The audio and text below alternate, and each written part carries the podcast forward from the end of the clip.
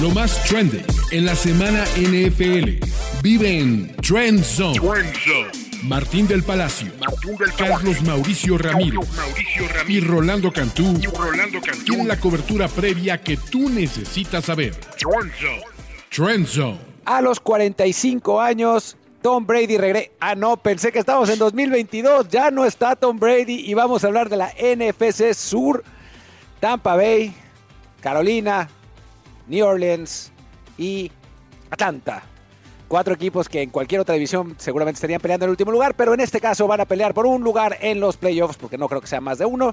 Y vamos a hablar de esta división con Mariano Sinito.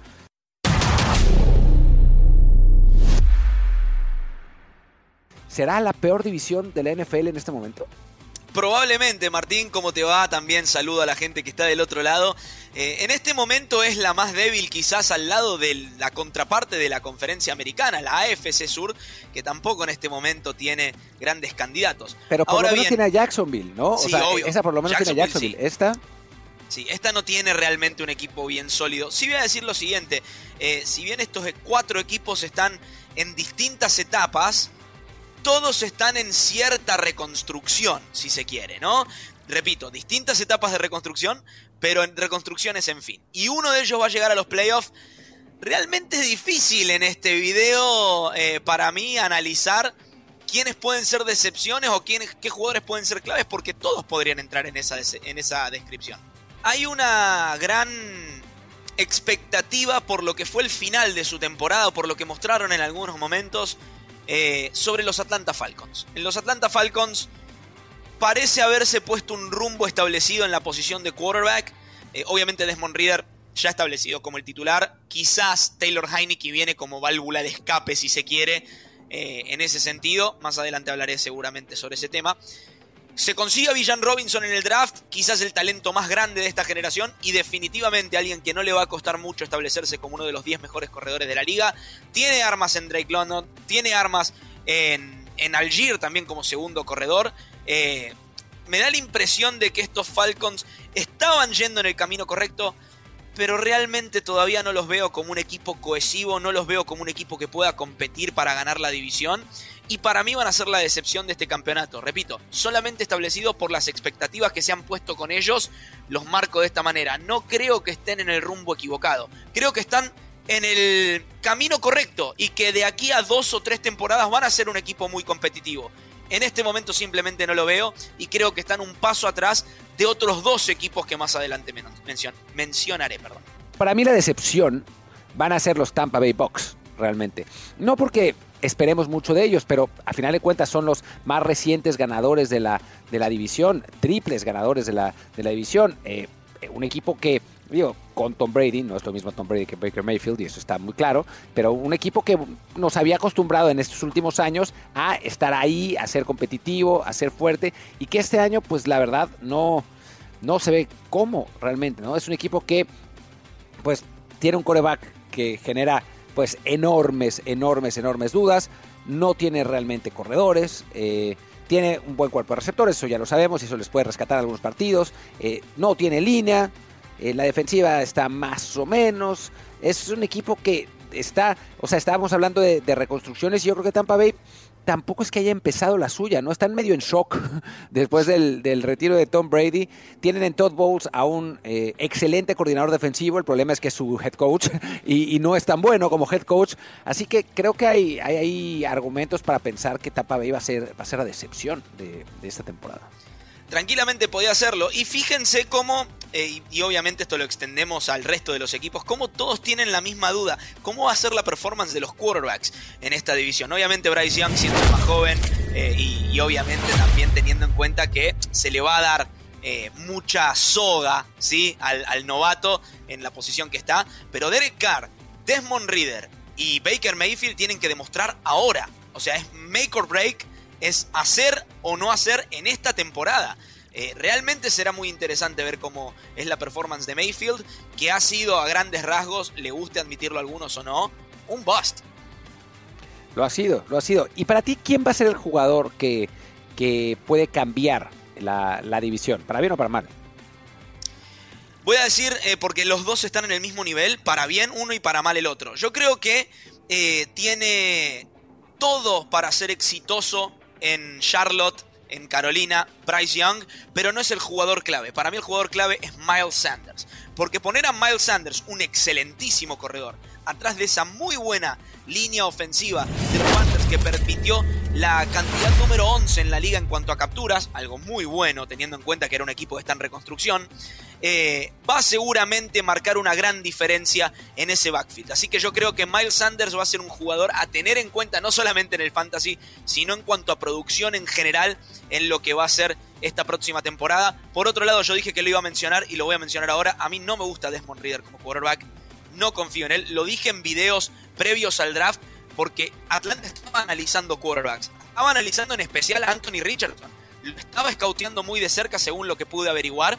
Y esto se debe a algo. No hay tanta confianza en Desmond Reader como le han hecho saber a la prensa y a los fanáticos dentro del edificio de Atlanta. Porta, a ver, no es por nada, pero Taylor Heineke consiguió un contrato importante también con los Falcons justamente por eso. A mí no me extrañaría que si no tiene un buen rendimiento, y lo que he visto de él hasta ahora no me lo asegura que tenga un buen rendimiento, Taylor Heineke a la mitad de la temporada sea el titular de los Falcons. A mí no me sorprendería para nada, para nada. Eh, así que yo creo que el que puede llegar, y por eso lo puse como decepción, el que puede llegar a arruinar esta temporada Atlanta, esta temporada de crecimiento en Atlanta, es el quarterback que en tres de los cuatro partidos que ganaron los Falcons en la recta final no lanzó touchdowns. No, no, porque era un equipo además que, corría un montón, incluso cuando no tenía que correr, eh, corría.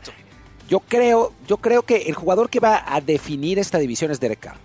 Em, es un quarterback que hace dos años los aficionados de los Raiders estaban absolutamente enamorados de él, pensaban que iba a dar ese salto hacia adelante, que ya era momento. Uno decía, pero es que Derek Carr no está al nivel de un Justin Herbert, no está al nivel de, al, nivel de Patrick Mahomes, y se enojaban y te tiraban estadísticas. No, bueno, pero en QBR fue el cuarto lugar. En fin, el año pasado pues tuvo un, un descenso, una caída estrepitosa.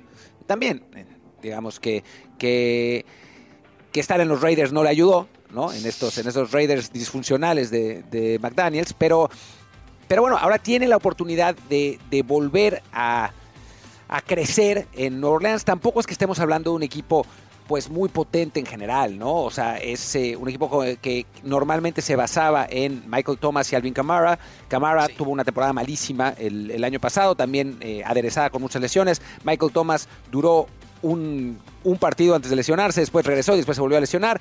Para suerte de New Orleans, eh, reapareció, no de la nada, porque fue seleccionado en primera ronda, pero apareció Chris Olave eh, como una gran alternativa en la, en la parte ofensiva. Y creo que en él se va a tener que basar eh, este ataque de, los, de los Saints.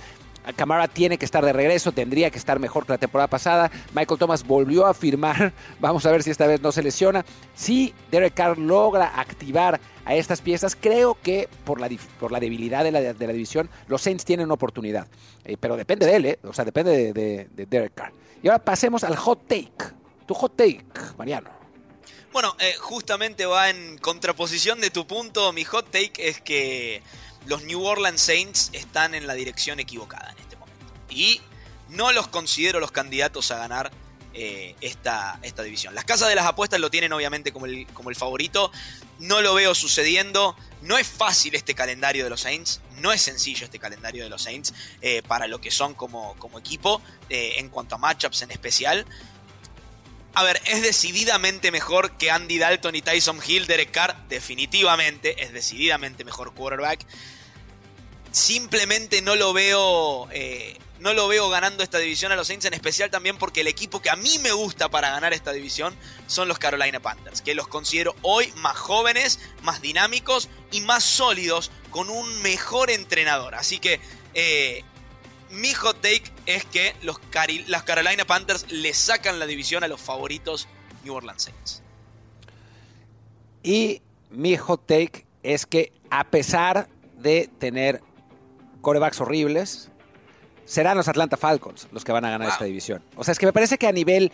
Eh, pues a nivel roster es el mejor equipo. O sea, es un equipo que si le pusieras a, un coreback del nivel, te voy a decir una cosa medio loca, ¿no? Pero del nivel de los que estaban medio disponibles, ¿no? De nivel Aaron Rodgers, de nivel Lamar Jackson. O sea, sería un equipo que estaría peleando de verdad por hacer algo bueno en playoffs. El problema es que tienen a Desmond Reader, ¿no? Y Desmond Reader a mí no me gustó tampoco nada la temporada pasada. Y Tyler Henneke, pues es un jugador decente, lo que vimos eh, en, su tiempo en, Washington y Carolina. O sea, creo que son, que es, es un, un game manager, ¿no? O sea, claro, un buen suplente, se puede decir. Exacto, no, no, ninguno de los dos va a ser capaz de llevar a estos Falcons a, alguna parte realmente, pero ante la debilidad de la división y por la calidad del equipo. O sea, estamos, hablando de un equipo que tiene a Vincent Robinson, a Kyle Pitts, a ver si ahora sí lo dejan jugar, y a Drake London, ¿no? O sea, es, es un equipo que tiene tres jugadores, tres skill players muy buenos detrás de una muy buena línea ofensiva, ¿no? Sí, sí, sí. Y Algier, y Algier corrió para más de mil yardas, no hay que dejar de mencionarlo porque es un, buen one-two punch ese. Bueno, y Cordero Patterson está ahí también, ¿no? No es que sea el mejor jugador de la historia, pero es un jugador que te sirve, ¿no? Pero van a llegar que tan lejos lo lleve también Reader.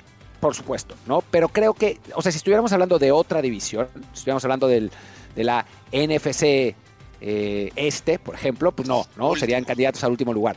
Pero hablando de esta NFC Sur, no me parece imposible. Y dentro de este, eh, de este parámetro, pues, ¿quién?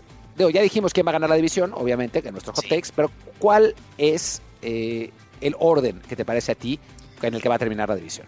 Bien, eh, antes de eso quiero decir que mi orden está afectado solamente por diferencias de una o dos victorias. O sea, el que gane la división la gana por un pelito nada más. Va a ser muy cerrada en ese sentido. Y hasta también existe la posibilidad que el ganador de esta división lo gane con récord negativo.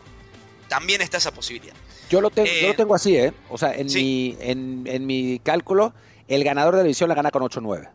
Ahí está tranquilamente puede ser de esa manera. En lo personal veo ganando los Carolina Panthers esta división. Me gusta muchísimo el lugar donde están yendo los Panthers. Atrás suyo veo a los, a los Saints. Y atrás suyo veo a los Falcons. Obviamente, por último lugar, voy a poner a los, a los Buccaneers, eh, que considero sí que están decididamente un paso atrás del resto. Eh, pero, repito, la diferencia entre estos Panthers y estos Saints es una victoria como máximo. O sea, eh, y es más, hasta existe la posibilidad que se defina por un tiebreaker esa división. Creo que Atlanta va a ser el que va a ganar, como ya lo dije, eh, por la razón que ya mencioné. Detrás, eh, dudo mucho entre, entre los Panthers y los Saints. O sea, creo que los Panthers están, es el equipo, o sea, Panthers y Falcons dentro de dos años pueden estar peleando de verdad en la conferencia, ¿no? Me parece. Pero este año me parece que es un equipo demasiado joven todavía. Y a ti te gustan los receptores, me parecen horribles, los dos. No, Thielen y Chark. O sea, si tú los tuvieras en tu equipo, creo que no, tendrías ninguna confianza. No, no, para nada. me, Gustan, me gustan para este contexto, para ayudarlo a Young. O sea, que es un joven, necesita veteranos. Ya. Pero me parece que por eso New Orleans va a terminar arriba, pero no sé. O sea, está muy cerrado. Eh, Carolina ahí. Y también creo que los Tampa Bay Bucks, que me parece que van a estar peleando por el sembrado número uno para el draft. Y por. Sí, y, conseguirse un nuevo coreback, que es realmente lo que necesita, ¿no? Sí, la verdad que sí. Bueno, ahí aparece la figura de Caleb Williams y estaríamos hablando de otra cosa en, Tampa Bay. Sí, sí, sí, por supuesto, ¿no? Digo, creo que ya es un equipo que también, digo, fuera de los receptores, fuera de los safeties, quizás eh, es un equipo que no está de los linebackers, por supuesto, no, que no está al nivel que estaba hace dos años, ¿no? Eso creo que está, está muy claro. Pero bueno. En fin, Muchas gracias, Mariano. Les recuerdo que eh, nos pongan un review de cinco estrellas. Cinco estrellas, así nada más. Y un comentario en la aplicación de podcast que más les gusta. Y comentario también, más like, más suscripción en YouTube en Mundo NFL. Y pues yo soy Martín del Palacio y nos vemos muy pronto con más y mejor fútbol americano. Chao, chao. Trend Conducción, Martín del Palacio, Carlos Mauricio Ramírez, y Rolando Cantú. Productor, Kerim Ruiz. Productores asociados, Omar Olvera y Alejandro Cabrera. Productores ejecutivos, Luis Obregón y Gerardo Chávez. Voz en off y diseño de audio, Antonio Semper. Una producción de primero y diez para NFL.